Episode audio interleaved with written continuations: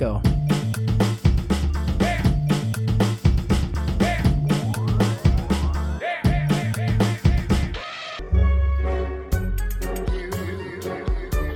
Pode ir? Tá pronto? Então vamos, né? Então a gente tá aqui de novo. Bom dia, boa tarde, boa noite, planeta, galáxia, até que enfim a gente conseguiu emplacar um cara que é gigante e merece um podcast só para ele. E hoje a gente vai falar de Hector Babenco, diretor brasileiro, barra argentino, barra judaico, barra ucraniano, barra tudo, internacionalista, grandiosíssimo.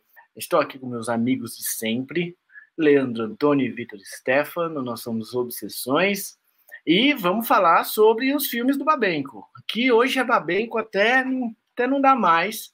A gente escolheu um filme de mote, mas isso é só uma provocação, é só uma porta de entrada, a gente pode falar sobre tudo que vier.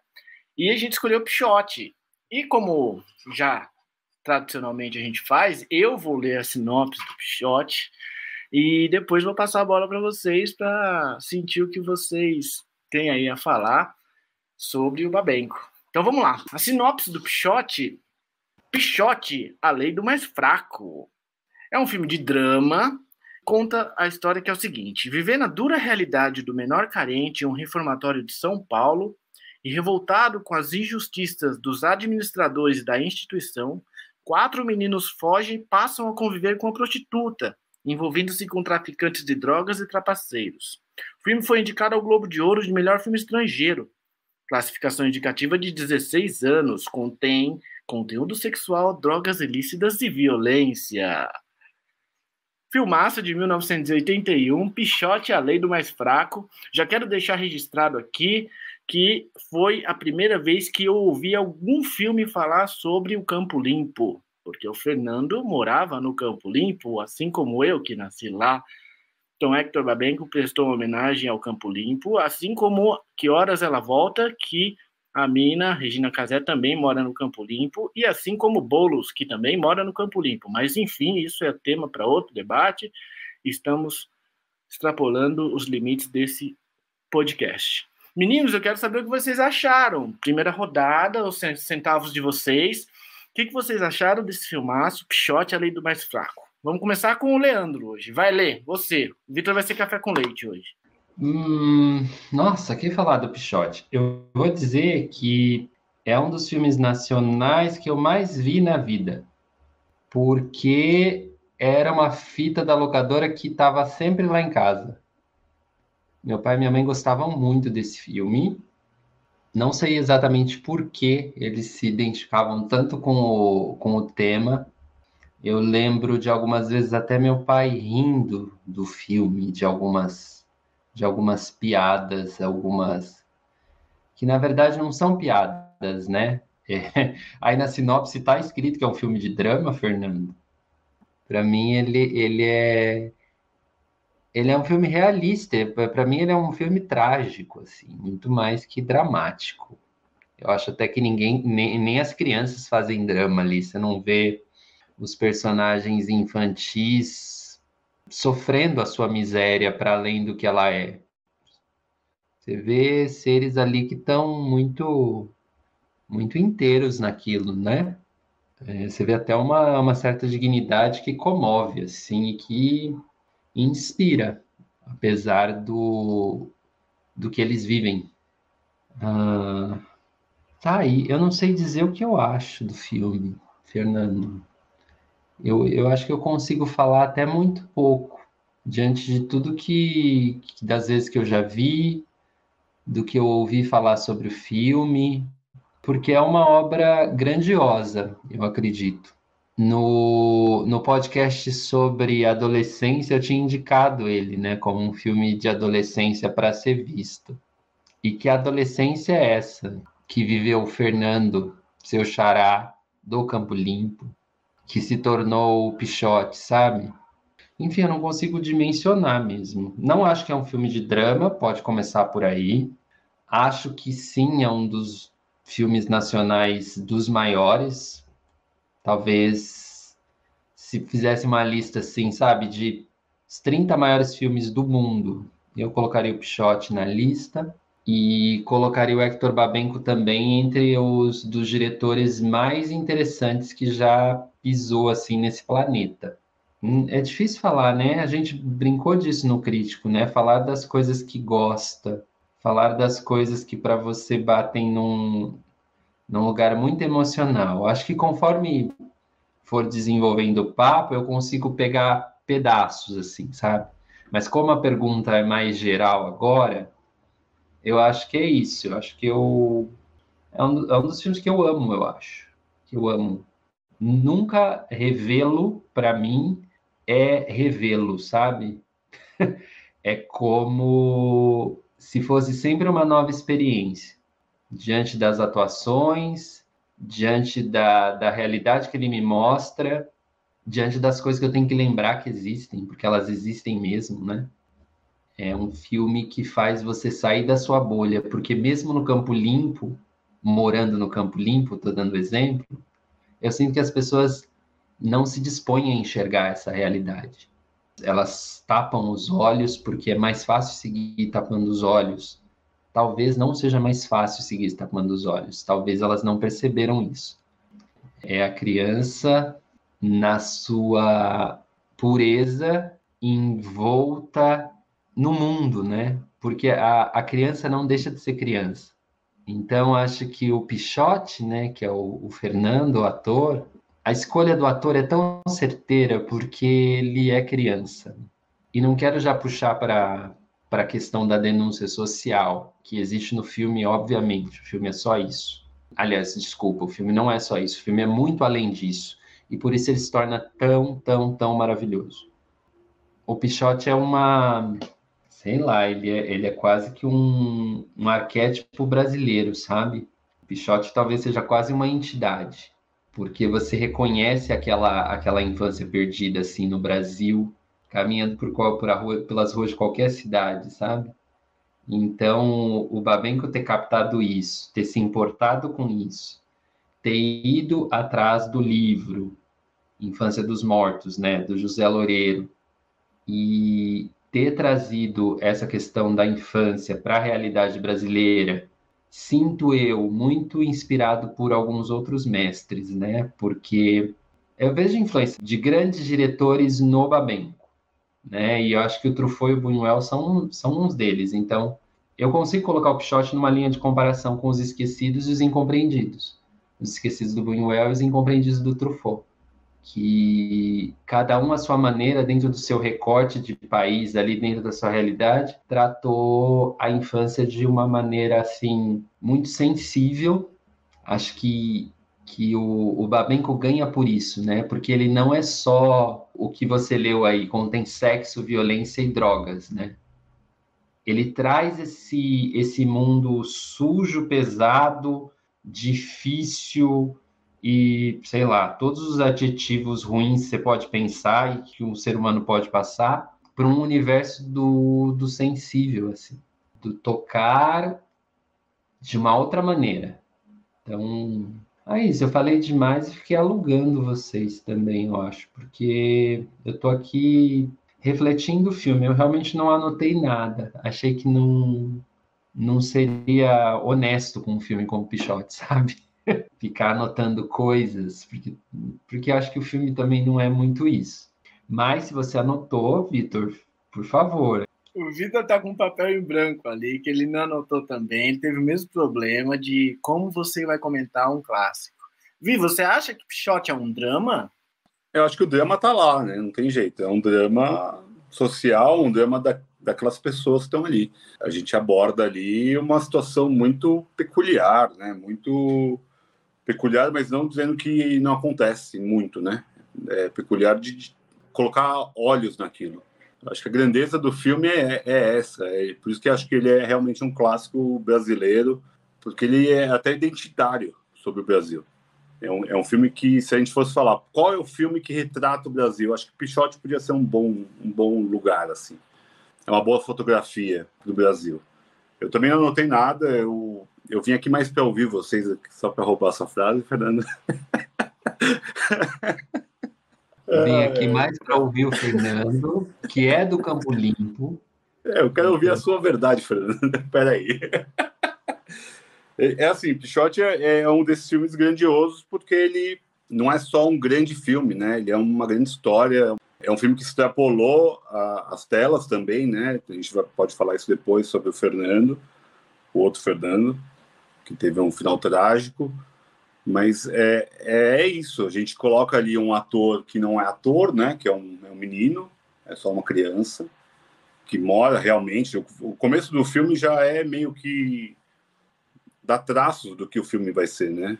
Tem lá o Babenco, onde ele mora, né? Onde o Fernando mora com a família, falando: aqui é a cidade, tal, aqui é o bairro onde ele mora. O menino mora ali naquela rua onde um monte de crianças moram.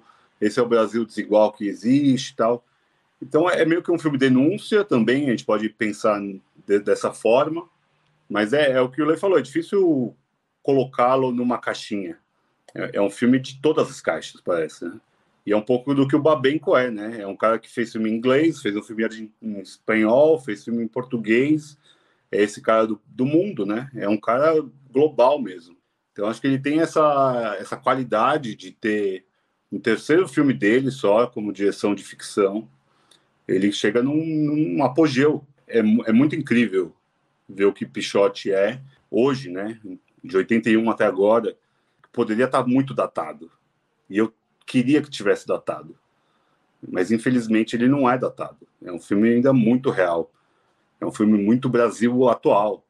Acho que é mais atual do que deveria mesmo. Então, assim, como, como o filme tem escolhas ótimas de atores, como Maria Pera, que está estonteante, é, tem esse menino que é um menino que dá para ver que ele é super cru, que ele está ali mesmo com a inocência dele ali, mas que entrega um negócio surreal. E quando o Lê falou do, das influências do Babenco, eu também vejo muito do Fellini ali também, né? É, acho que até o próprio Babenco fala que o neorrealismo é, é algo que ele bebe bastante, no neorrealismo italiano, né? E pensando até na Noites de Cabide, alguma coisa assim, que é, acho que é, é, é, bem mostrar uma realidade. E quando ele começa lá falando, ele falando, fala, pô, é um documentário. Podia ser um documentário, Pichote. Claro que não é, porque a gente sabe que tem muitas atuações ali, tem locações é, muito reais, né? Acho que realmente filmou na FEBEM, tem locações que são que eram locais reais de, de onde aqueles meninos ficam, é, aqueles apartamentos super claustrofóbicos. Então, como aula de filme, eu acho que é um filme que busca esse realismo mesmo, né? Chocar, não, não é nem chocar, eu acho. Acho que é expor, né? Ele choca porque a realidade é chocante, é, é incômoda. E acho que tem um pouco disso. O Babenco ele faz isso na filmografia dele quase toda, né? Como se fosse um observador da realidade, uma lógica de documentarista mesmo. Então eu, eu acho grandioso o filme, como história, como construção, como escolha ali do, do elenco mesmo. É, é, difícil falar mesmo sobre, é, porque é, a gente vai parecer que aqui está só bajulando o diretor, os atores e tudo mais, o filme como um todo, né, como obra de arte. Mas é isso, como que eu vou falar mal? O que, que eu vou falar de ruim? É um grande filme, entristece ser tão real ainda até hoje, sabe? Isso é uma coisa que realmente me, me deixa pensativo sobre o Brasil, e depois a gente vê um Carandiru da vida, a gente vê é, um Lúcio Flávio, que a gente pode fazer uma referência clara, sei lá, às milícias atuais. Então, assim, é, é, é um Brasil que não envelhece, não, ou não melhora, não evolui. O Babenco não fazia parte de um, sei lá, igual cinema novo, não fazia parte de um, de um processo. Ele era um cara que vivia o mundo, vivia o momento dele. E, e não tinha muito uma lógica de, ah, eu tenho que fazer isso por conta que meus amiguinhos estão fazendo assim. Ele é um cara sempre foi super independente, né? Ele sempre foi muito ele. É, acho que o Babenco é, é, é, esse cara mesmo que ele é muitas coisas.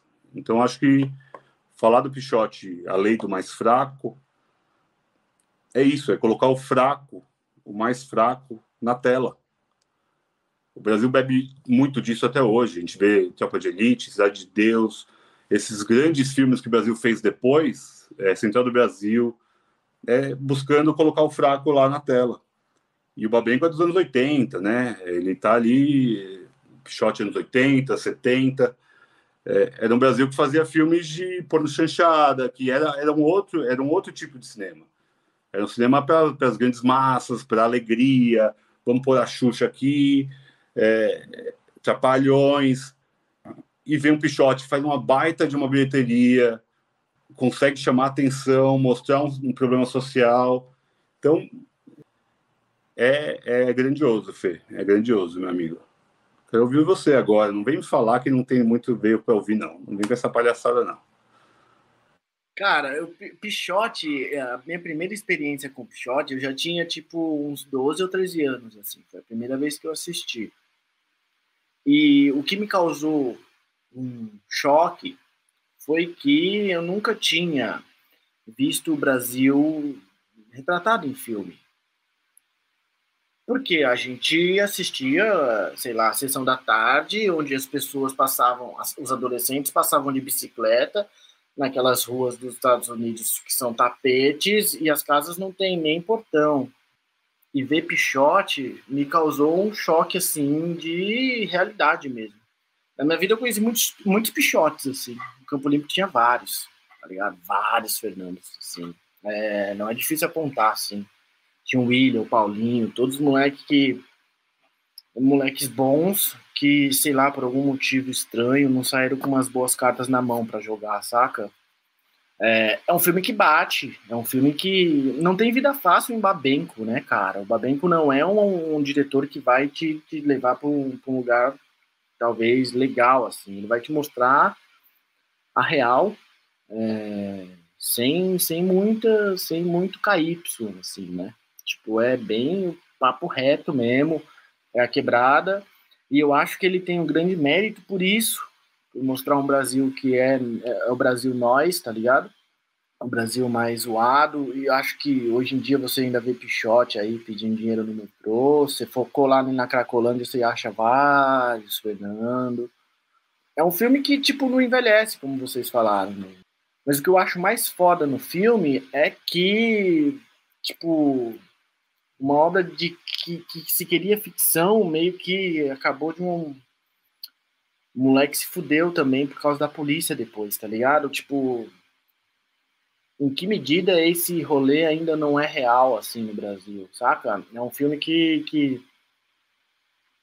Eu acho que tem filmes melhores do ponto de vista da filmografia mesmo, do, do, da arte do cinema melhores, tipo... Eu, eu sinto o Pichote muito escuro, saca? Parece aquele, não sei, fazer uma relação talvez imprópria, mas assim, é, é, escuro mesmo de cenas escuras, assim, é, parece Christiane F. em alguns momentos que é tudo meio escuro, tudo meio, não dá para ver enxergar direito quase, não são personagens bonitos, tá ligado? É, então eu acho que tem outros melhores que representam essa vertente. Mas acho que ele tem um mérito muito grande de ter sido o primeiro de ter colocado o dedo na ferida, assim, saca? De levar o cinema onde tem que ir, assim. E o lance de ser um pouco o começo, como um documentário, me, me, me aproxima muito do Coutinho, assim. Eu vejo ele, tipo, porque é, o Coutinho traz essa vertente, mas eu não me identifico tanto com esse lance da ditadura brasileira, papapá, saca? Reconheço a, a importância que tem, que tem a filmografia desse tema no Brasil, que é um cinema muito foda que foi feito sobre isso. O cinema latino-americano, de forma geral, né, é muito bom em filmes da ditadura. Mas ali não tem propriamente o tema da ditadura, tem o problema da marginalização, da desigualdade social, da pobreza, né? É, de uma infância que perdida, né? Completamente já era ali, não tem o que fazer. É, e eu, eu, acho que o filme é meio claustrofóbico também, porque eu me identifico muito com, com o Fernando, com o Pichote, e eu sentia um lance que, tipo, mano, não ia dar pra sair, sabe? No filme inteiro você fica com a sensação de que, tipo, mano, não vai dar pra sair. Ainda que ele encontre uma prostituta, que é a Marília, é, e tenta ali criar uma relação com ela, tipo, essa relação também uma hora se vai, sacou? Todas as relações são muito tênues, não tem nenhuma relação, tipo, de vínculo familiar forte mesmo. Ele tem um brother, que é o Dito, É, e essa falta de relação assim mais profunda, tá ligado? É o que marca para mim mais, saca? Porque no Campo Limpo, quando eu crescia, eu percebia que existia algumas famílias que não tinham essa estrutura, tá ligado? É, e, e, e, aí eu chego à conclusão de que algumas pessoas que estavam ali tiveram uma saída, no meu caso, uma saída, tá ligado? Acho que por causa do vínculo familiar mesmo, a estrutura da família. Eu lembro de um episódio que aconteceu com um amigo meu, que foi o seguinte: esse tal amigo meu não queria ir para a escola no dia seguinte, era tipo uma quarta-feira. E ele estava numa polêmica, na polêmica é, uma palavra boa, ele estava tretando, xingando a mãe dele, falando: Eu não vou para a porra da escola amanhã. E o pai sentou na mesa, pediu um ovo meio, meio frito, com a gema mole. Eu lembro desse detalhe. Faz uma gema mole para mim. Aí a mulher fez a gema mole, a mãe do cara, colocou pro cara comer. E aí depois falou: Ó, oh, mano, se ele não quer ir pra escola, deixa ele ficar em casa de boa amanhã. Amanhã, depois de amanhã ele vai. Mano, isso na minha casa jamais teria acontecido, tá ligado? Mano, você não vai pra escola, o caralho. Você vai pra escola e foda-se. Meu pai teria botado banca também. Os dois teriam fechado do mesmo lado, o pai e a mãe. Naquele momento, eu percebi que o pai desse mano, é, ele, tipo, desautorizou a mãe com relação ao moleque, saca? Falando, mano, não quer ir na escola, não vai, depois no outro dia você vai. E foi esse moleque que teve o caminho que teve e tal, foi acabar, foi preso depois, porque rodou, rodou com, rodou com pó, tava, levando, traficando e tal. É, então, acho que a ausência de vínculo que existe no Shot é muito forte por causa disso. E acho que isso é, é um tema muito forte no, no, no cinema do Babenco. É, ele trata muito essa realidade, né? A realidade sombria, a realidade mais marginal, a realidade do ladrão, a realidade da quebrada, não tão quebrada, mas assim a realidade dos presos do Carandiru, o sistema carcerário que tem bastante. Então eu acho que é um filme um filme perfeito, tá ligado? Para retratar um momento, uma história do Brasil que se repete há muito tempo ainda. É, eu acho que o. Não sei dizer. É, eu, eu, pensei nisso enquanto vocês falavam. Assim, o Brasil ele consegue fazer alguns filmes que ficam emblemáticos por relatar realisticamente o Brasil. A Argentina consegue. A Argentina tem pobreza pra caralho também. Né? Mas os filmes argentinos. É muito difícil a gente ver um filme que estoura argentino que retrate a realidade da Argentina pobre Mano, só a gente pegar qualquer filme bom que a gente já tá, Relato Selvagem que a gente comentou, não tem muita pobreza ali. Tem um, um ponto ou outro, muito distante, Nove Rainhas e tal, tá ligado? É, é louco isso, porque é uma forma de ver diferente, né? A gente é apegado a esse lance de, tipo, mostrar o que a gente é e a gente curte isso como cinema. Tropa de Elite mostra o que a gente é e a gente curte isso como cinema. É, Cidade de Deus pra caralho que ficaram emblemáticos pra caramba, Carandiru, e, e, na Argentina não tem isso. Na Argentina é, é, como se eles quisessem ver no cinema uma outra, uma outra Argentina, uma Argentina talvez que, né, a Argentina de medianeiras, que é uma Argentina urbana, não uma, uma Argentina pobre, tá ligado? Marginalizada e tal. Não sei, eu sinto isso, assim. Eu, gostaria de tentar explicar por que, que o brasileiro tem isso, assim, não consigo entender, olhando do ponto de vista do cinema e do, do, do público. Mas basicamente é isso. Minha, minha ideia com o Babenco, eu acho que ele é um cara muito importante. Para mim foi muito importante ver o Brasil que eu morava, porque até ali, aquele momento, eu não tinha percebido muito bem isso. Eu ainda achava que morava nos Estados Unidos com brincando na rua com as criancinhas numas casas que tem jardim na frente. Uh, que mais? Vocês querem falar sobre Pichote ou a gente pode colocar um carandiru aí para a gente sair do, do mundo mais é, da infância zoada do Fernando e entrar num, num, mundo mais legal, que é depois que, tipo, você tá na rua, você roda depois de ter feito o assalto, ter caído no sistema carcerário brasileiro, que é um dos melhores do mundo, né? O Brasil cuida dos seus presos de forma exemplar. Os nórdicos, eu, eu soube que a Suécia estava vindo aqui para o Brasil copiar nossas políticas públicas carcerárias e tal. Não sei, vocês sabem. O jogo está aberto aí. Falem o que vocês quiserem sobre o Babem. É, acho que é legal falar sobre o que aconteceu com o Fernando, né? Tem aquele documentário Pichote em Memória, que a gente chegou a ver aí. Conta um pouco do desse menino que ele teve uma chance de sair, né? O Fê falou, ah, muitos não, não tiveram chance de sair e tal. O Fernando, né? O Fernando, o ator que interpreta Pichote, ele acabou sendo morto pela polícia com 19 anos e ele acabou entrando no mundo do crime mesmo depois. Ele chegou a ser ator de novela depois do Pichote, então ele, ele, ele vamos falar, ele teve uma chance de sair daquilo, né?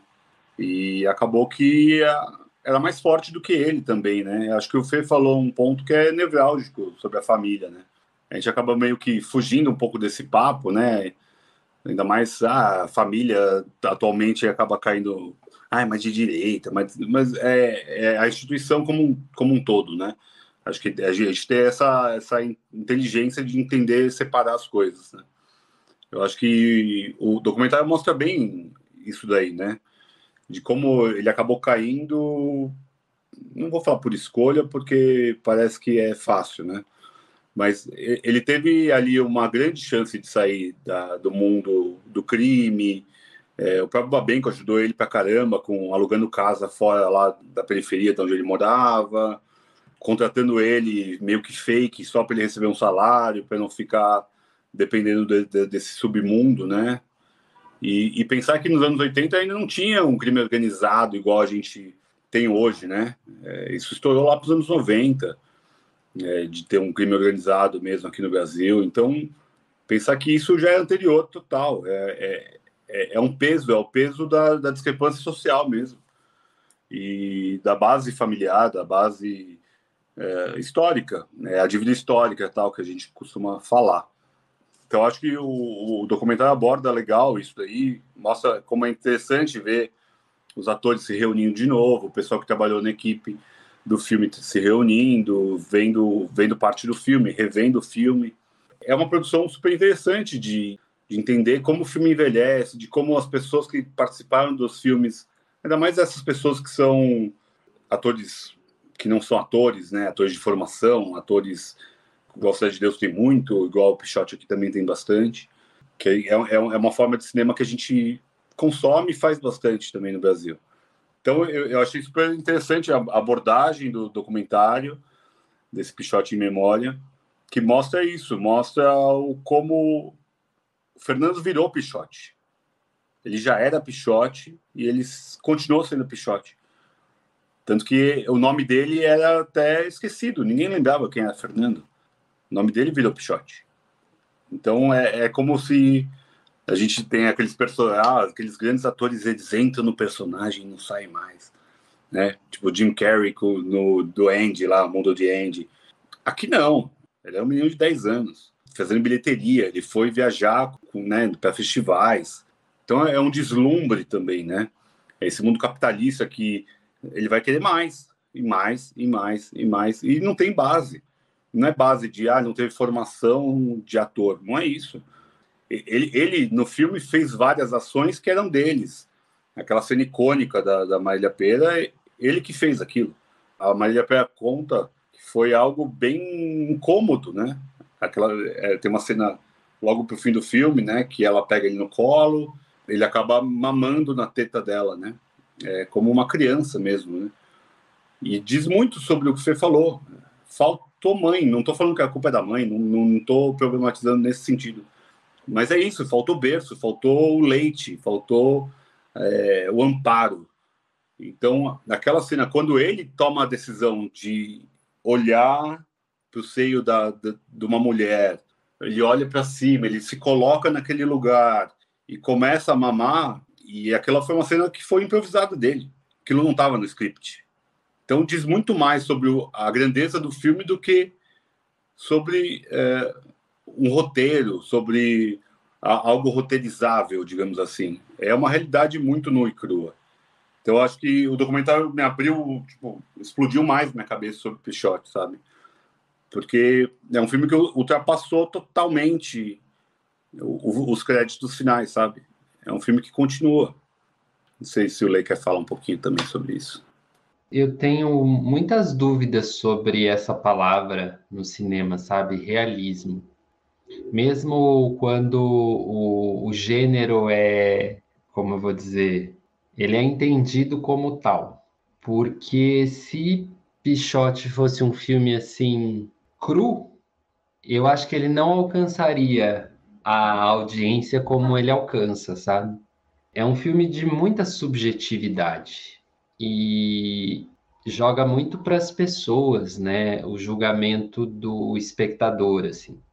Então, eu acho que isso também é um pouco do, do que a gente diz como cinema realista. Mas o que, que eu estou querendo dizer? Que o que faz esse realismo caber dentro do, do retângulo do cinema são as escolhas que se faz, uma após a outra, assim. E aí você vê o trabalho maravilhoso do Babenco como roteirista, porque geralmente ele é roteirista dos filmes dele, né? E você vê o trabalho maravilhoso dele como um cara que enxerga, parece que além da objetiva, a ponto de deixar as coisas espontâneas acontecerem, já que ele está lidando ali com um monte de criança naquele filme do, do Pichote, né? tem os principais, mas tem uma, uma galera, né? É uma FEBEM inteira para ele dar conta ali no set. E colocar as crianças num estado em que elas precisam representar essa dor. Eu acho que deve ser muito difícil conduzir a criança para isso, porque ela está num ambiente cheio de luzes, ela está alimentada, ela está super viva, né? E você colocar, né, sei lá, uma dezenas de meninos, né, um filme de meninos. Né? Acho que as, as únicas mulheres que aparecem no filme são a personagem Sueli, da Marília Pera, e a, a Ponta, que é o que Maravilha faz, né? E a, assim, as mães, né, que vão lá, as avós, são as mulheres que aparecem no filme. Isso a gente pode levar também para o Carandiru, né? quem vai visitar os presos, quem é que não, não esquece, né? Não, não é o completo abandono. Mas, fechando parênteses, eu acho que o que surpreende no filme não é o realismo, assim. O que faz o filme um grande filme é esse caldo que ele joga no realismo, sabe? Assim, você usando um exemplo bem brasileiro, não é o feijão, é o caldo. E daí a cena mais memorável, assim, talvez seja essa cena da Marília Pera. Talvez seja o, o Pichote e a Lilica sentados no arpoador. Então tem alguma um, um, um mistério aí, uma coisa de gênio. Quando você vê essa simplicidade e um olhar que se direcionou para aquilo, você fala, nossa, é um grande artista. Porque você precisa estar muito atento para o espontâneo quando você está com uma câmera na mão e um roteiro fixado na cabeça. E de repente você percebe que não, é ali que está a cena. Você mobilizou um set inteiro em uma fração de segundo para pegar aquilo com a, a, maestria que aquilo tem, né?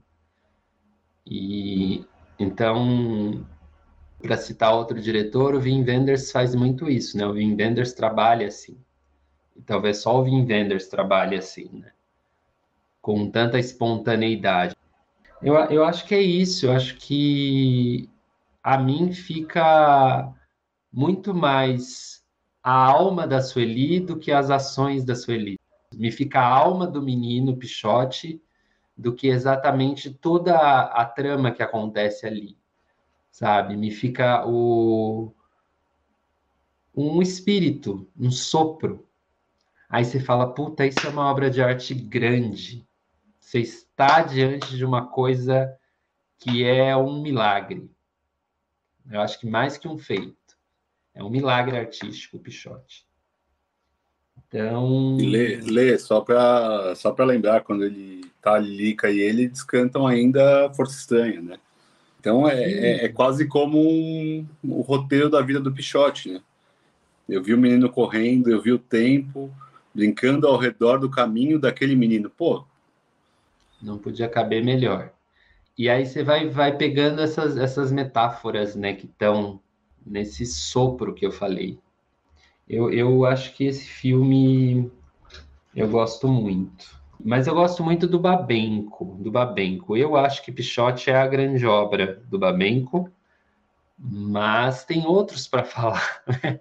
Tem outros para falar. E o Fernando tá louco para falar do Carandiru. Eu queria Fala, Fernando. fazer uma provocação, meio que tipo um paralelo, né? Porque se Pichote é um algo um pouco mais, digamos, uh, amador, entre aspas, claro, no sentido de que os personagens, né, não são preparados para tal. Carandiru já não, não, é, não é assim, né? Ali você tem caras bons do cinema nacional, bons atores, tem todo um, um bastião ali de, de mano. Acho que é um dos maiores, um dos melhores elencos da história do cinema brasileiro. Vamos falar a real. Aparece Rita Cadillac, aparece Sabotagem beijando a bunda da Rita Cadillac, aparece Milian Cortaz, Caio, Caio Blatt, Wagner Moura, Lázaro Ramos. Porra! Tá Ailton Graça. Puta, Ailton Graça, só mano fera, tá ligado? E eu acho que é, ali. E tem ali... que falar do Luiz Carlos Vasconcelos também, que faz o Drauzio, né? É, exatamente. Ali não tem como você, tipo. É como se, tá ligado, mano? Não tem como dar ruim. Você coloca um monte de cara bom. Deve ter tido uma grana só para pagar esse elenco. Milton Gonçalves, né? Milton Gonçalves. Gonçalves. São caras gigantes, tá ligado? E acho que todos eles ali conseguiram passar uma, uma verdade que é, é um, é um dos, dos traumas brasileiros, né? Essa história do Carandiru é uma, uma coisa que a gente ainda não engoliu. Ela está entalada na garganta até hoje e permanece. E eu acho que ainda vai permanecer. Simplesmente pelo fato de que quem perpetrou a, aqueles assassinatos ainda não foi julgado e ainda não pagou por seus crimes, tá ligado? Acho que isso tem que ser, tem que ser dito, tá ligado? De uma forma. É uma parada que a gente ainda não engoliu. É, é um, uma, um trauma social, assim, que eu acho que a gente leva e aquele filme retrata da melhor forma possível. Mas, assim, para além disso, cara, ali todo mundo tá bem, assim, saca? Meu, tem o Gero Camilo, Puta, tem o. O Santoro, esqueceu de falar Santoro. do Santoro. Santoro, cara, que é lindo. E be beijo o Gero Camilo naquela cena do casamento que é maravilhosa, aquela cena. Você aceita ele como seu marido? Aceito. E não, tá ligado? E como começa a treta na.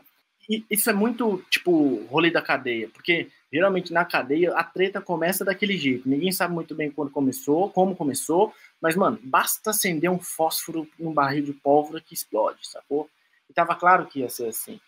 É, e toda a história ali é muito bem concatenada, é, as histórias se, se conectam uma com as outras, assim, vai criando. Uma das cenas mais bonitas que eu acho nesse filme, eu não sei porquê, tem duas específicas, que é no momento que eles estão fazendo comida, os ladrões, é uma cena menor, assim, não é uma cena que define o filme. É, e aí eles começam a cantar: Se gritar, pega ladrão, não fica um, meu irmão. Se gritar, pega ladrão, oh, não fica um. Eu acho aquilo muito foda. De vez em quando eu acordo com essa música na cabeça, vou pro trabalho cantando. E uma outra cena é a cena do Teixeira, que é o Milian Cortaz que faz, que ele enlouquece depois de não ter conseguido matar o Wagner Moura. Que ele entra em crise, porque ele é um cara que só matou a vida inteira e aí o Wagner Moura aparece para ele num sonho, numa alucinação qualquer, ele, mano, trava e não consegue. E quem recebe o cara? A igreja evangélica que tá dentro da prisão e ele tá babando na chuva e entra, oh, eu aceito Jesus, e se ajoelha e tudo mais. Essa cena Acho é maravilhosa, maravilhosa. Cena, mano, se, se o Milian Cortaz estiver assistindo a gente, Milian, vem conversar com um a gente. Beijo, um beijo, um beijo. Você é lindo, mano. Eu acho que é um filme assim onde se você estiver zapeando, você para e fica, porque, mano, é tudo muito bom ali. É tudo muito bem feito, saca?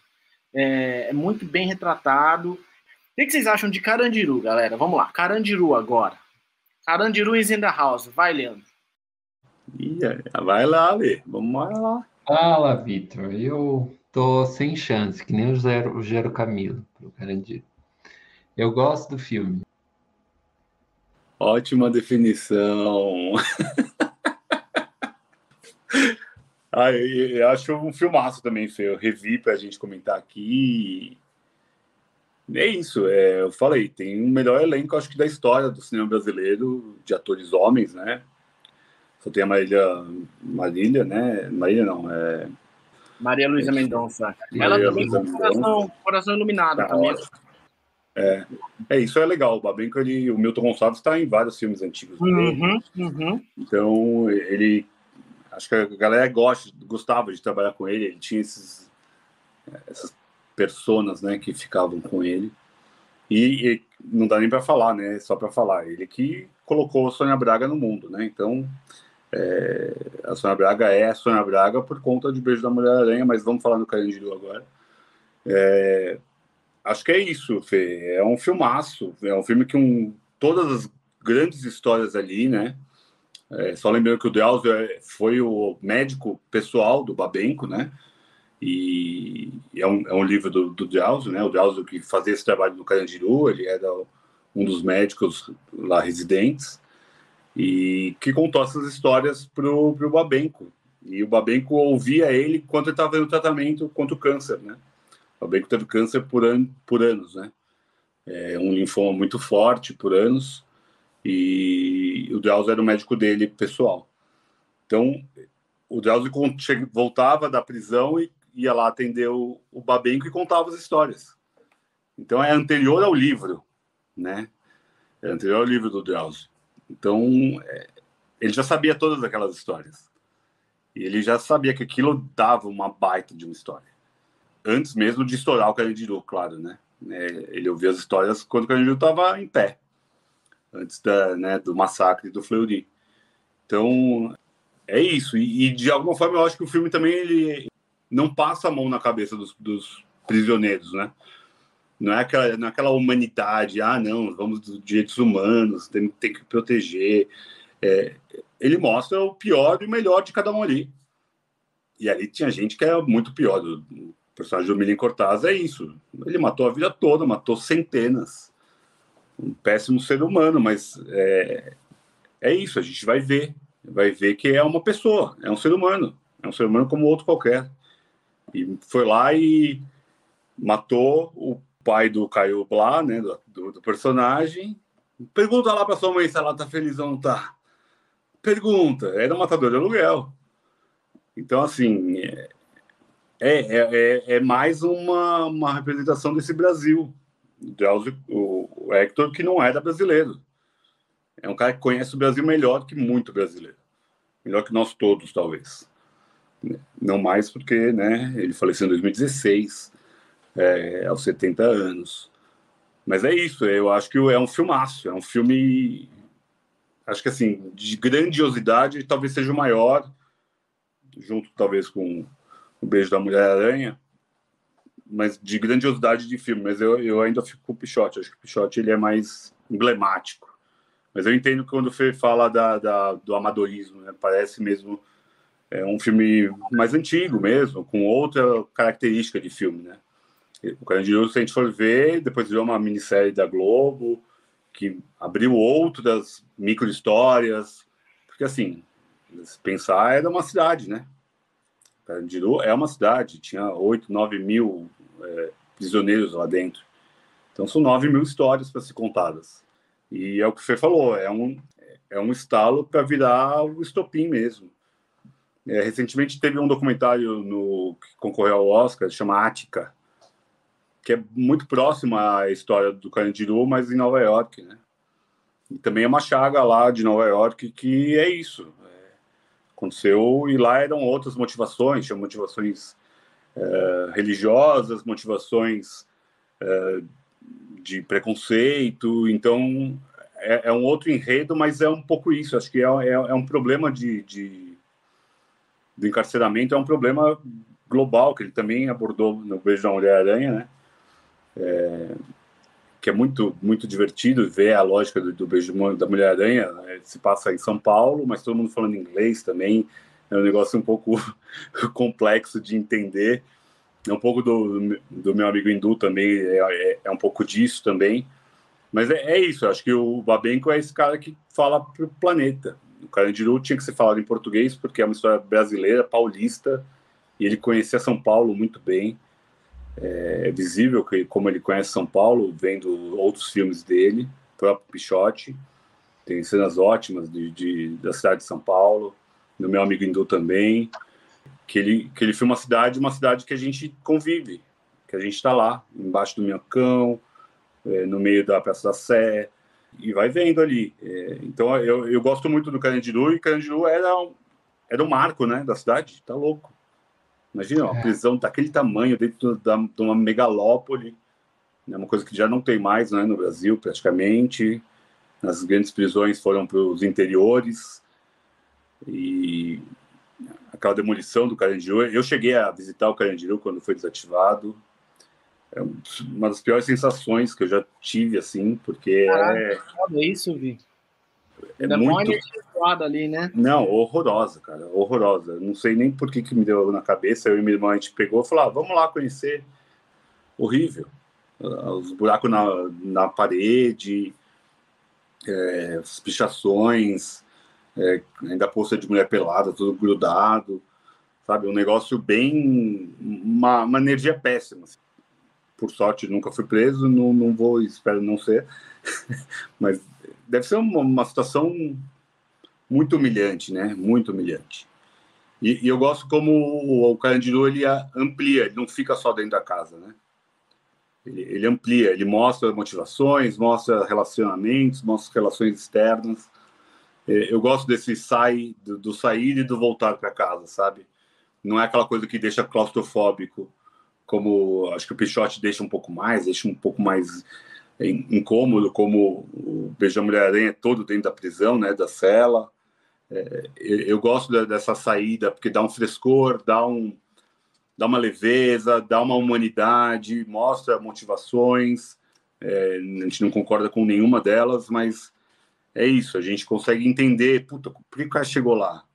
Que bosta, né? Uma puta história cagada, um puta azar, uma puta decisão errada, e por aí vai. Eu, eu gosto muito do, do Carandiru. Acho que é um filmaço, assim, um filmaço mesmo. Lembro de ter, quando eu saí do cinema, quando eu fui ver a primeira vez, saí em êxtase, sabe? É, é, é, um, é um filmão, assim, um filme grandioso mesmo.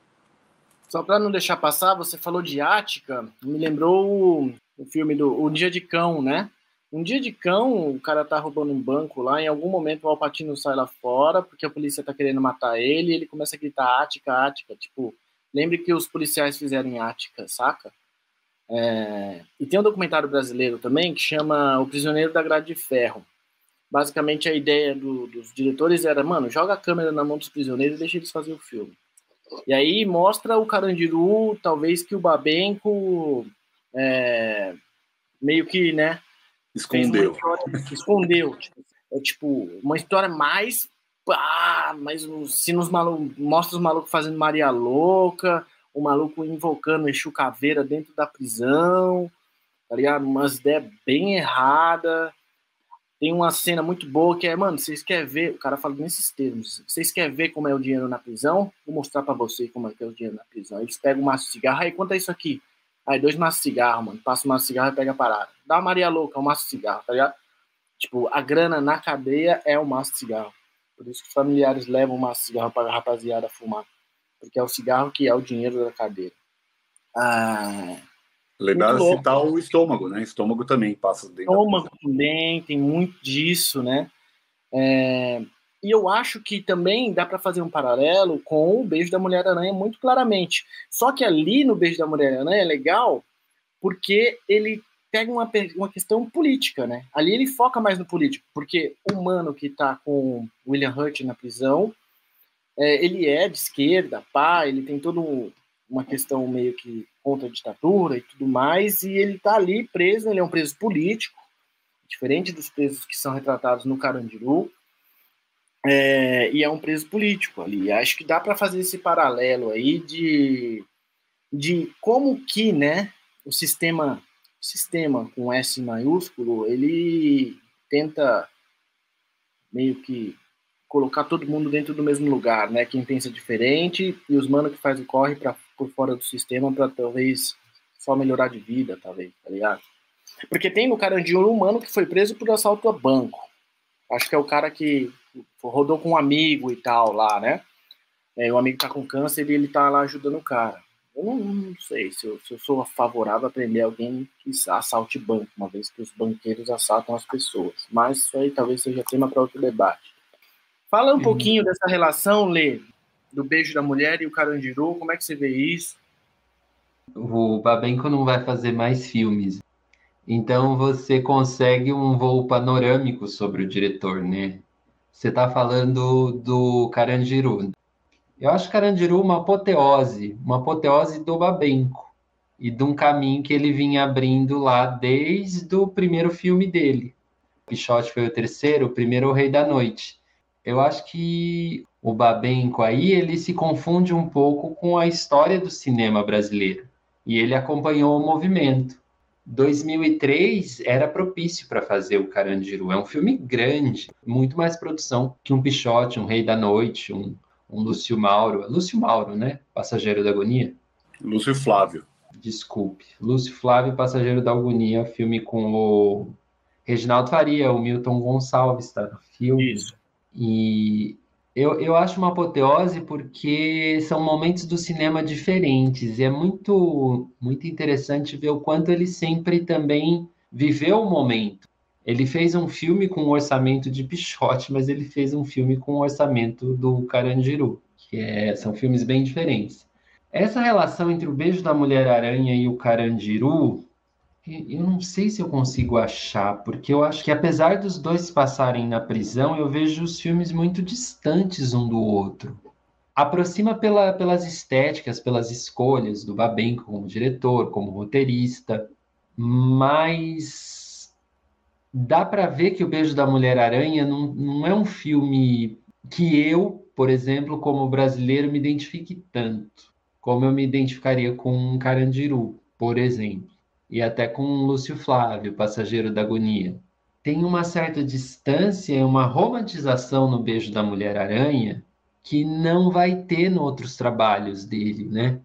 porque a ideia do personagem principal é exatamente isso, né? É alguém que está ali devaneando, está vivendo exatamente o um mundo que não é aquele mundo e usando aquilo como uma forma de sobreviver. Né? Então traz um, um lirismo, por assim dizer, que nem parece tanto o lirismo do Babenco.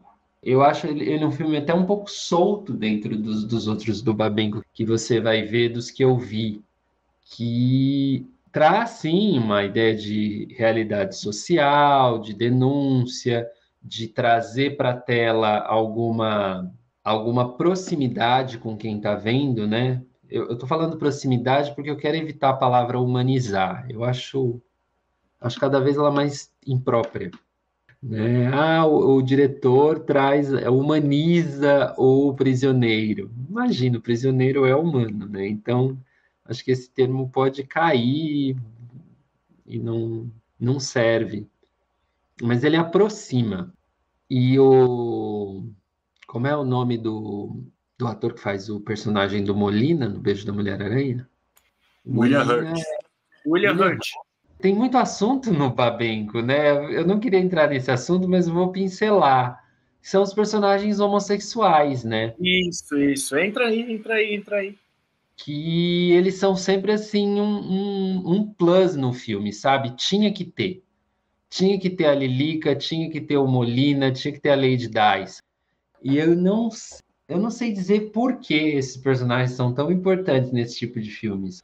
Eu não sei se é porque traz um pouco da essência feminina, que tipo, é, não existe masculino sem feminino. Eu não sei se é porque traz ainda, às vezes, uma coisa que pode ser um outro ponto de vista dentro daquela, daquela prisão, por exemplo, né? Nem vou jogar para vocês, joga para os comentários aí. O pessoal Mas eu acho, eu acho muito legal essa relação, porque eu fiquei a gente falou sobre o Tarantino últimas umas, umas semanas atrás aí, e eu Foi. fiquei pensando em criar um Babencos Mind, assim, saca? Porque os personagens, eles pontuam os filmes do, do Babenco de forma reiterada, assim, né? Você tem a William Hurt, que eu acho que ali ele dá o tom do filme, porque a gente se ele, acho que a contação da história e a montagem ali que me pega, sabe? Quando você, ele começa a contar a história, é tão bonito ele contando aquela história, da mulher, do Mulher-Aranha, né? Ó, e um outro ponto, Fê, só para não perder, é, os personagens homossexuais no Babenco, eles são os que manifestam o amor romântico. É isso, é isso. Não é interessante isso? É, dá para fazer um, um Babenco's Mind mesmo. Total. Bom tá. jogo. Total que daria para fazer. A gente podia criar um negócio de baixo orçamento, colocar você e o Vitor na mesa, eu fico com a câmera e vocês vão soltando, porque, mano, tem muitos ali. Uma coisa que eu fiquei pensando é que, assim, no Beijo da Mulher-Aranha, o Raul Júlia acaba se relacionando com o William Hurt. Eu não lembro o nome das personagens é, do filme, né? Mas eles acabam se, se relacionando. O William Hurt ajuda o Raul Júlia ao longo do filme inteiro. É a única coisa, o único apoio que ele tem ali, porque ele está na mesma cela que ele, e ele entende, e ela entende ele completamente. E eu acho que ali rolou um amor muito bonito, assim, sabe? E acho que rolaria se eu estivesse ali também, saca? Eu fiquei nessa vibe. Falei, mano, sim, como não? Isso é amor mais alto nível, assim. Eu teria pego o William Hurt ali no final também, porque ele estava querendo, ele estava com vontade a uma cota, eu teria satisfeito a vontade dele, não deixaria ele sentindo aquela dor, saca? Bicha Como linda, bicha linda. Bicha linda, mano. Pegava fácil, saca? É, mas isso que você falou é legal. Daria pra fazer um Babin mais muito foda, cara. Muito foda. Eu vi vários personagens se reiterando. Agora, tem um lance que você falou que eu acho que eu não sei. Eu talvez não, não tenha pensado. Na filmografia do Babenco, me destoa um pouco, por exemplo, o Coração Iluminado. Eu acho que foge, que ele vai para outro lugar ali, que ele vai para Argentina e ali tem um tema de amor, um, um, grande amor que se vive na juventude, depois se retorna ao lugar e e se rememora aquele amor, saca? E também o passado, que também não tem essa temática marginal nem nada, que é um, um tema do Babenco. Então daria pra gente talvez tentar. Esses dois filmes, assim, me pareceram mais um passo fora da cadência dentro dessa lógica que a gente tá comentando aqui. Não quer dizer que é ruim nem nada, são ótimos filmes. Coração Iluminado você não consegue parar. É um filme calmo, lento, bonito. Tem a Maria Luísa Mendonça, que eu, que eu, eu aqui tem que falar, eu acho da hora, eu acho ela muito foda. Eu assistia Contos da Meia-Noite só quando era com ela, que falava os contos, só com ela assistia. É, eu acho ela maravilhosa. Então acho que ali tem muito. Tem, tem, tem duas coisas meio assim. O Abenco meio que pega a câmera dele e vira para um outro lado. Ah, hoje eu vou fazer uma coisa diferente, assim, saca? Tipo, vou falar sobre outras coisas e tal. É, o que também só mostra a versatilidade dele, né? porque falar bem de tantas coisas assim é, não é fácil, não deve ser uma coisa simples de fazer. É, o, o Fê, eu, você tentou fazer paralelo com o Caio mas eu acho que são coisas bem distintas mesmo. Eu tentei fazer um quebra-cabeça na minha cabeça. Pô, tem prisão, sei lá, FEBEM, tem aqui o Carandiru, tem a, é, a, prisão política ali no, no Beijo da Mulher-Aranha. Ou será que o Babenco é o cineasta do encarceramento, daí, tipo, tentar colocar ele, sabe, como o arauto de alguma coisa. Ótimo, ótimo. Não dá. Cinema carcerário no Brasil. Não dá, porque assim, o Beijo da Mulher-Aranha, eu vejo, muito, claro que tem a, a questão prisional, tem o problema de encarceramento, que é mostrado, né, uma amostra de um Brasil ali na ditadura ainda, com prisões políticas, é, toda essa esse peso que a gente tem, mas não é um filme sobre ditadura, de forma nenhuma. E eu acho que não é nenhum filme sobre prisão. É o filme mais sonhador que, que eu vi, assim, do, do Babenco, sabe? Porque para mim o filme é o contar o cinema. Eu acho que é, um, é, é uma homenagem ao cinema. Quando o William Hurt, que é o Molina, né? Tá contando pro Valentim, que é o, é o Raul Júlia, é meio que usar a distopia do cinema como fuga, fuga daquele local, como a gente usa o cinema uma fuga da realidade. A gente falou tanto do realismo do Pichote, e acho que o Beijo da Mulher-Aranha ele foge totalmente disso. Ele quer, ele está fora da, da prisão. Em nenhum momento eles estão ali. Ele, óbvio que eles estão ali, porque em certo momento lá o Molina está lá limpando a merda do, do Valentim. Uma cena lindíssima, belíssima aquela cena, uma cena de cuidado, de, de, amor, de carinho, de, de apoio, de amizade, de amor é. mesmo, né? É, é um ato de amor ali. E acho que contar o cinema, contar os filmes da cabeça dele, é um pouco do que o cineasta faz. Eu acho que é como se fosse se colocar no filme. No meu amigo Hindu, ele é a história do Babenco, né? Ele tá lá no filme. Então é claro que William Dafoe está fazendo ele.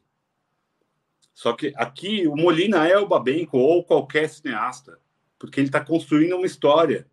E a gente vê essa história sendo construída, seja, sei lá, numa praia paradisíaca, onde aparece essa mulher-aranha, que dá o nome ao filme, que é essa Braga maravilhosa, né? Tá lindíssima.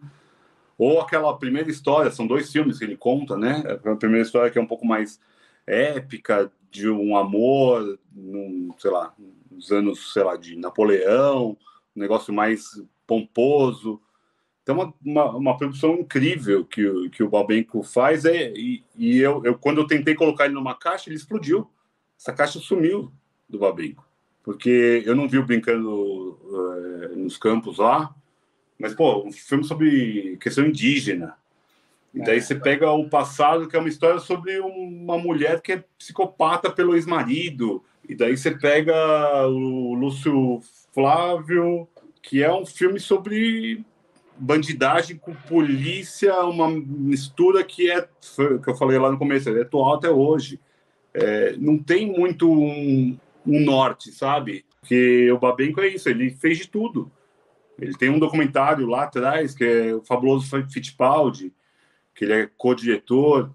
É, então, é um cara que ele passou por vários caminhos. O Iron Weed, que ele fez com. Ele dirigiu nada mais, nada menos que Jack Nicholson como principal. Porra! Porra, velho. Só ele. E não só ele, não. Não é só ele, não. A Meryl Streep no filme. Então, assim, sorte da Meryl Streep e do Jack Nicholson que tiveram o Babenco como diretor porque Gael Garcia Bernal no passado, é, William, pô, William Defoe é um dos melhores atores da atualidade, cara. Topou fazer um filme do Babenco interpretando o próprio Babenco. Então, é, o Beijo da Mulher é gigantesco, é o maior sucesso internacional, foi o que deu grande visibilidade para o Babenco, concorrer a quatro Oscars, é quase uma coisa inédita na história do, do Brasil na época, né? 84, que é o filme e concorreu a melhor diretor, a melhor filme. E o William Hurt ganhou o melhor ator. A Sônia Braga também concorreu ao melhor atriz coadjuvante. Então, assim, é, olha o tamanho do filme. É um filme totalmente independente. Ninguém quis fazer, ninguém quis bancar um filme, porque é um filme super difícil de falar. É um filme com uma temática homossexual, a gente esquece disso. E isso nos anos 80 ainda é algo novo. É, praticamente um tabu ali. É um dos primeiros beijos gays é, entre homens da história do cinema. Se não é o primeiro, é um dos primeiros. Então, é, é ver o tamanho do Babenco, como ele é representativo para o cinema. Não, não, dá nem para falar de brasileiro, argentino. Então, eu, eu gosto, gostei muito do Beijo da Mulher-Aranha, acho um filme bonito, é um filme bonito. Esteticamente é muito bonito, mas também ele é muito bonito como história, como acho que é uma história de amor ao cinema. E quando vocês falam das, mulher, das mulheres, né, das personagens homossexuais, é, ele não tem nenhuma mulher como protagonista. Ele tem 10 filmes de ficção. Nenhuma é uma mulher. Então, é, é algo que certamente, em certo momento, vão cancelar o Babenco, porque ele não colocou uma mulher como protagonista de nenhum dos filmes da, dele. Não, eu, eu, eu, falei tom irônico, mas isso vai acontecer. Verdade porque vai, vai haver uma, uma, uma visão sobre isso e acho que até é possível e ok, faz sentido. Porque quando fala da FEBEM, só tem meninos. Quando fala da prisão, só tem meninos. O passado é o Garcia Bernal. O meu amigo hindu é o Babenco. O Lúcio Flávio é o Lúcio Flávio. É, o Rei da Noite é o Rei da Noite, não é a Rainha da Noite. É algo que realmente é algo a se pensar. Não estou nem querendo polemizar, não, mas mostra um pouco disso, eu acho, que o cinema dele tem esse tom. É o tom homem. Eu acho que o tom masculino dos filmes dele. Ele tem um tom masculino nos filmes. Talvez por isso que talvez nós três aqui como homens gostamos. Talvez seja uma problemática para mulheres e não estou querendo ser feminazi, levantar a bandeirinha, não é isso. É, eu acho que é, é, ele tem um tom monotom masculino. Eu acho que pode ser até problematizado, a gente pode falar sobre isso até. Pensando agora, tá? Não, não formulei sobre isso. Eu tentei formular sobre a prisão. E daí acabei caindo nisso agora.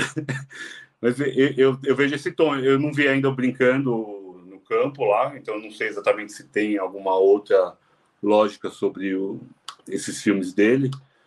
Eu não vi esse, nem eu vi O Rei da Noite. Eu, acho que os outros eu vi todos. Coração Iluminado eu também não vi, Fê. Você pode falar melhor se tem alguma. ou se isso tá lá ou não tá lá, essa visão feminina. Mas o que o Lê falou é real. Os personagens, tanto as mulheres quanto uh, os personagens homossexuais, têm esse tom da, da humanidade, do, do amor, do amor romântico, talvez até mesmo. É, e o amor sexual em muitos dos filmes ali também tem bastante. Joguei a bomba aí, desculpa aí. Não sei, eu tenho dúvida. Talvez teria que repensar esse bagulho. Faz sentido você falando agora, mas eu nunca parei para pensar nisso, tá ligado? Mas ao mesmo tempo eu vejo personagens muito fortes nele, né?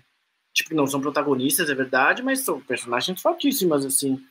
Né? No, no Carandiru aparecem duas minas. As minas do Majestade, por exemplo, são minas muito fodas, assim, as duas. É, mas não sei, teria que pensar, Vi. Mas faz sentido. Se colocando assim, pode ser uma coisa que faça sentido, sim. Mas o fato é que Babenco é, é um mundo inteiro, né? Tem muitos personagens assim muito foda. Eu acho que o Lúcio Flávio traz um lance interessante que é talvez o lado mais obscuro da ditadura, porque ele é passageiro da agonia, porque ele se fode apanhando da polícia. A polícia está sempre no cinema do Babenco. Sempre. A capa do Pichote é o Pichote correndo de uma viatura. A luz da viatura vindo de encontro a ele, ele correndo em direção a gente. Né? Pelado pelado. Carandiru só tem polícia. Né? Lúcio Flávio, polícia. Beijo da Mulher Aranha, os caras estão no sistema carcerário, tem polícia. Então tem tipo polícia, né? Que é o. Que é foda, se você for parar pra pensar, é o braço do Estado, né? O braço armado do Estado, assim, né? Aquele que impõe a violência, tem o uso. Como é que é? O Weber falava? monopólio do uso legítimo da violência, tá ligado? É uma parada muito louca. que mais, meninos? Tem mais ou vocês cansaram? Eu queria, eu queria que o Leandro falasse de algum filme aí. Fala de um filme, Lê. Escolhe um filme aí pra você falar, meu amigo. Faz o seu, Lê. é, tá muito quietinho. Vamos trabalhar, meu amigo. Eu falei Vamos pra trabalhar. caramba, gente. Falei pra caramba. Falar. aqui vai ter que falar, não vai ficar quietinho, não. Falei do Pichote, falei do Carandiru, citei o Lúcio Flávio. Tá. Eu acho que tá bom, gente. Leandro, Leandro tá com muito poucas palavras, velho. Hoje ele tá um cara monossilábico, né? Eu queria falar do meu amigo Hindu, então, um pouquinho. Vai, manda, esse daí eu não assisti, não consegui assistir. Que Fala, é o último filme dele. Eu vou, eu vou no banheiro, tá bom? Já vou. Fica à vontade, eu já fui também. O meu amigo Hindu é o último dele, Vi? É, é, 2016. É, só só para contextualizar um pouco, ele descobriu o câncer assim que ele foi indicado a melhor diretor com o Beijo da Mulher-Aranha. Então isso é 84. Porra, mano. Tanto que ele começou já o tratamento, ele nem chegou aí, é, ele chegou, acho que ele foi na cerimônia e logo começou o tratamento em Seattle. E que foi o local que ele sempre viajou para lá para fazer o tratamento em Seattle, nos Estados Unidos, né? Que foi uma indicação do próprio Drauzio. Enquanto ele gravava o o Brincando no Campo do, so, do Senhor, ele estava no, no, auge do tratamento, estava péssimo, e ele eles gravaram lá na Amazônia mesmo o filme. Ele ia e voltava é, para fazer o tratamento. E teve que. Foi um gasto absurdo, porque tinha que locar o avião, não tinha voo direto para Manaus, e não era em Manaus, era longe de Manaus. Então, só alguns pontos que eu descobri mais até por conta do livro da Bárbara, né, que é uma, entrevista que ela fez por conta do documentário, que é muito bonito. E quando eu vi o documentário, eu não tinha visto ainda o Meu Amigo Hindu. E Meu Amigo Hindu é o último filme dele que conta exatamente essa história, né? A história da descoberta do, do câncer e como ele lutou com isso, né? Meu amigo, o hindu do filme é uma criança, né? Que ele fazia tratamento junto, no mesmo momento. E ele brincava muito com, essa, com esse menino, aparece super pouco no filme até mas é uma memória que ficou dele, que ele ficou com essa memória de ficar conversando com esse menino que era de origem da Índia, né? E a família estava sempre lá e tudo mais. E é, e é, um filme muito autobiográfico. A primeira frase que aparece no filme, nos créditos, né? Aparece os créditos, sobe lá, né? Tal, e daí aparece. É, essa é uma história que aconteceu comigo e essa é a melhor forma que eu posso contar. Então, assim, ele já estava super debilitado com câncer, já estava bem avançado, já estava bem ruim. O filme foi lançado no ano da morte dele. E é um filme que, se você for olhar com os olhos crus, você não viu nada do Babenco, você vai achar um filme horroroso. E, então já é até um alerta. Se você não conhece o Babenco, não conhece a história do Babenco, não, não comece por esse. Mas se você já viu a filmografia ou, ou vários dos filmes dele, conhece da história dele, você vai não passar a mão na cabeça, mas entender o porquê que o filme está assim. Porque, imagina, ele, ele, descobriu o câncer com, no auge da, da vida dele, né? Trinta e tantos anos, 40 anos. E estava num casamento horroroso, daí mostra exatamente o casamento, o casamento aberto, ele pegava um monte de mulher. E o filme é muito expositivo sobre isso, né? Mostra muito sexo, tem muita, muitas cenas de, de sexo, mostra muito o William Defoe ali, super descaracterizado, né? Carecão, magro, que o Babenco né, ficou careca logo depois disso daí mesmo, por causa do, das quimioterapias. Então, e mostra muito sobre a disfunção né, sexual dele, que ele teve por muitos anos, uh, um problema. Então, mostra, ele, tipo, perdido, daí contratava prostitutas e não conseguia fazer nada. É, já com duas filhas, né, com, a, com, o primeiro casamento com a Xuxa. É, é outra Xuxa, não é a Xuxa. É a Xuxa Caralho, ele falar, mano, ele, ele, A Xuxa foi com o Pelé e com o Ayrton Senna, só, que eu saiba. Ah. É... Eram outros ícones brasileiros. É... E daí mostra, é assim, é um filme que é duro de ver porque você vê, é um filme sobre luto, é um filme sobre ele enxergando a própria morte. Tanto que ele conversa muito com a morte, que é o Celton Mello, que faz a morte. Tem cenas até, tipo, do Celton Mello jogando xadrez com ele, então, referências gigantescas.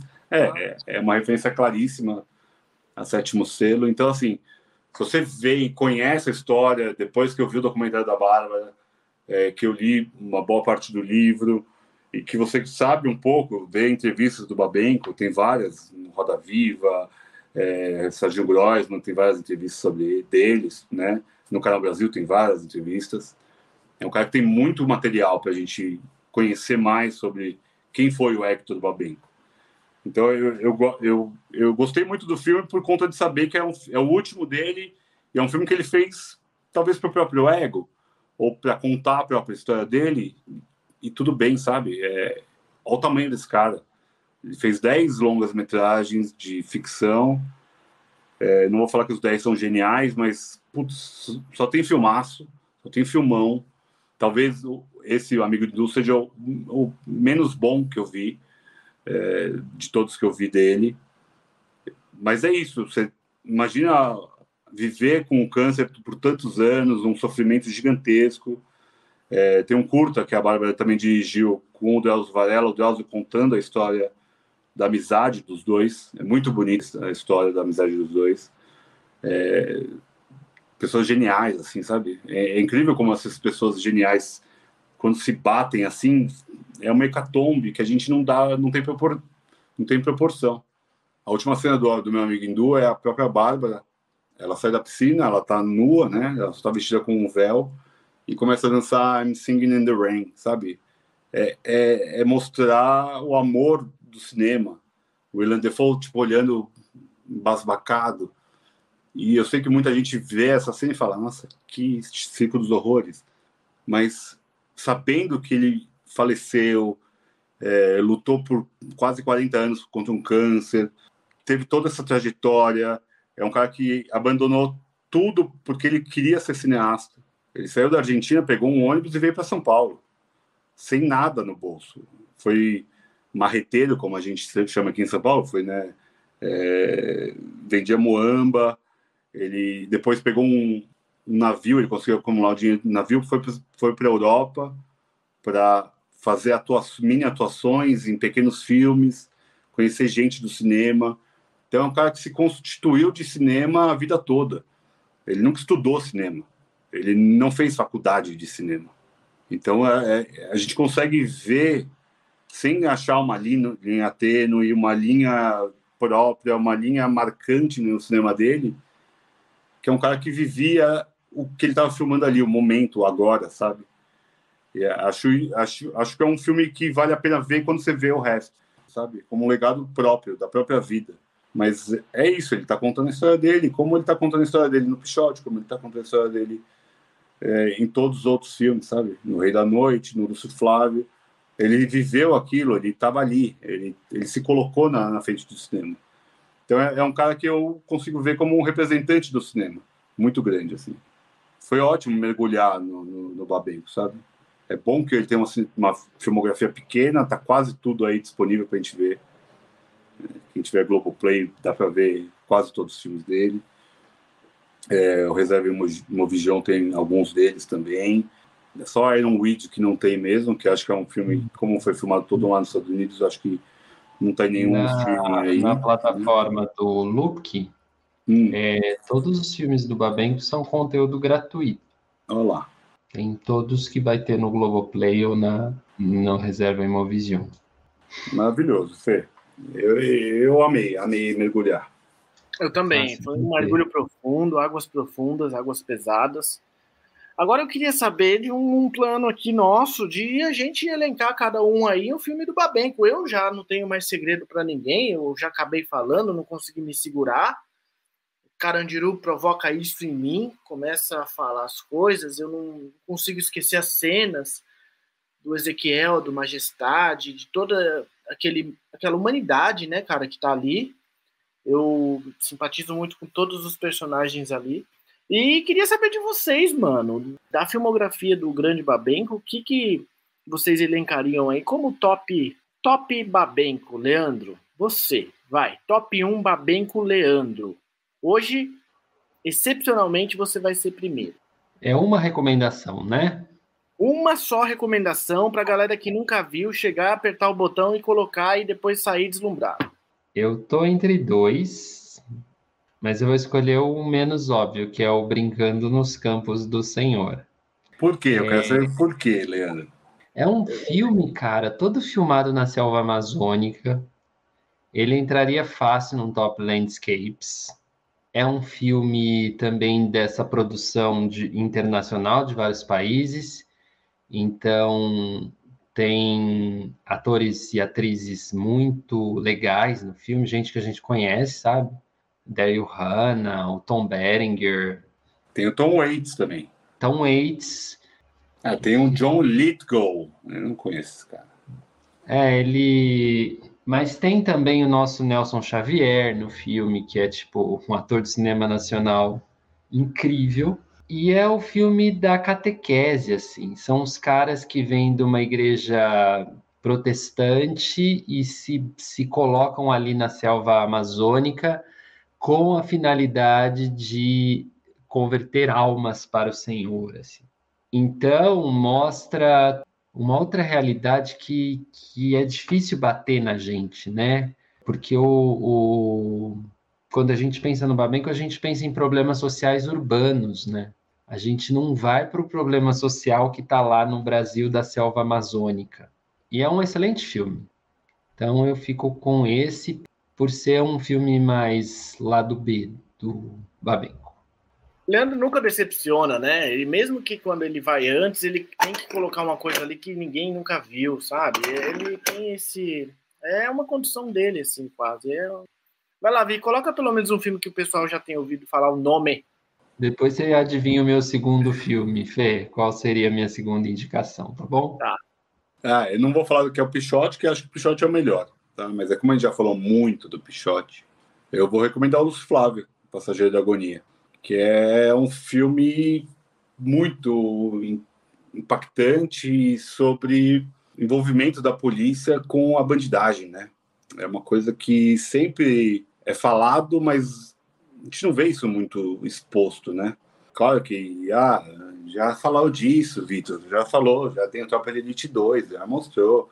Mas a gente está falando de 77. É uma outra realidade, é um outro Brasil, é um, eram outros problemas. A gente vivia ainda uma ditadura, é, uma ditadura que em 2022 muitos tendem ainda a, a falar que não existe, que não existiu, que foi bom para o Brasil, que foi importante. Então, acho que o Lúcio Flávio mostra um pouco dessa perversidade. Ele se passa mais no interior do, do Rio de Janeiro, ali, né? onde eles têm lá os cativeiros e tudo mais, e mostram essa, esse envolvimento da polícia com, com esse Lúcio Flávio, que é um matador, é uma, é uma história real, né? É uma história que aconteceu. É, o Lúcio Flávio foi um dos grandes contraventores da época, ele era um cara procurado até pela Interpol, se não me engano, é, é um cara que ficou, tipo, era um matador mesmo, era um cara que roubava banco, que ia lá e eram pequenas contravenções, mas usavam também muito o nome dele, a própria polícia, para apagar muita coisa, né? Para ser uma cortina de fumaça. Então, eu acho que o Lúcio Flávio, o segundo filme do Babem, ele já faz um filme tapa na cara, assim, sabe? Eu acho que ah, você vai falar, ah, é datado, claro, é uma outra fotografia, é um outro. É, são atores que a gente já vê velhos hoje, como o Reginaldo Faria, que a gente falou, o Grande Otelo está no filme, que ele é um, é, é, um pai de santo ali, é como se fosse um, um grande amigo do, do Lúcio Flávio. Tem o Milton Gonçalves, que Gonçalves. teve vários outros filmes. José e o além da Paulo César Pereio. Pereio, Doutor Moretti.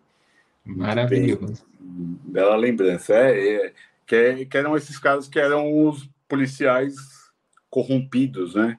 a gente fala muito hoje de rachadinha, de é, desses esquadrões da morte, né, que ainda existem no Brasil e hoje em dia meio que deixado de lado, tem envolvimento de grandes incorporações que são esses PCCs da vida e tudo mais. Eu acho que é, é um filme que mostra uma realidade que está aí ainda também, é um pouco disso. Eu acho que o Pichote faz isso, o Lúcio Flávio também faz um pouco disso. Muito bem, meninos, adorei. Qual que é o segundo do Leandro? Hein? Fiquei curioso. Eu acho que o Leandro colocaria como segundo o. Não sei, talvez Iron Widley? Não? Viajei? Para também ver de novo o passado. Que sabe é... aquele filme que fica melhor da segunda vez? Eu acho que o passado é um filme assim. Eu vou, vou rever esse filme, porque esse daí eu só assisti uma vez há muito tempo, inclusive. É isso, então, meninos. Então, galera, se você nos acompanhou até aqui, muito obrigado pela sua audiência qualificada. Queria agradecer o Leandro, o Vitor de Stefano, o Babenco, sobretudo, por nos ter presenteado com vários beijos das Mulheres Aranhas, por ter falado sobre a lei do mais fraco, por ter mostrado a gente que talvez a gente ainda viva num certo carandiru, por mostrar que a gente ainda, os brasileiros, somos todos passageiros da agonia, por falar do Brasil. Obrigado pelo cinema. Acho que, acho que quando a gente morrer, a gente vai querer encontrar com o Babenque em algum lugar aí onde ele estiver para trocar essa ideia melhor. E foi um prazer fazer aqui o podcast com vocês hoje, muito especial. Fiquei muito feliz. Acho que cabe algumas perguntas que o Vitor levantou aí do Lúcio Flávio. Eu fiquei pensando onde está o Amarildo, quem matou o Pichote, quem matou Marielle. São todas questões que ainda estão aí. Talvez o Babenco ajude a gente a refletir sobre elas também? Com seu cinema.